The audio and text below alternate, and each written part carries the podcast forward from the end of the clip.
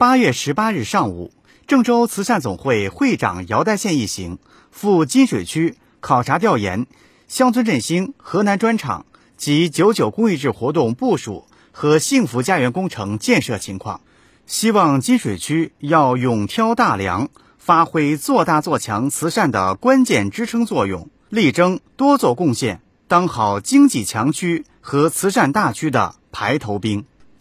姚代县一行先后实地考察了马渡村、关河广场、生态廊道和来同寨村几个项目点，听取了项目进展情况介绍。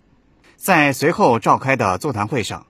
金水区相关负责人介绍了近年来金水区打造创新制成品质金水、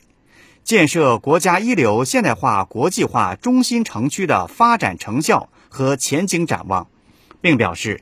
金水区按照全市慈善工作部署，认真制定慈善规划，加强慈善总会班子建设，织密基层网络，挖掘资源潜力，深入抓好九九公益日、郑州慈善日活动和幸福家园建设，争取持续保持全市第一方阵。姚代县对金水区近年来经济社会发展的巨大变化由衷赞赏，他表示。当前，全市慈善工作的主要任务是开展九九公益日专场活动和郑州慈善日活动，助力乡村振兴、幸福家园村社互助工程建设。幸福家园建设金水区是标杆，要创造经验，在全市推广。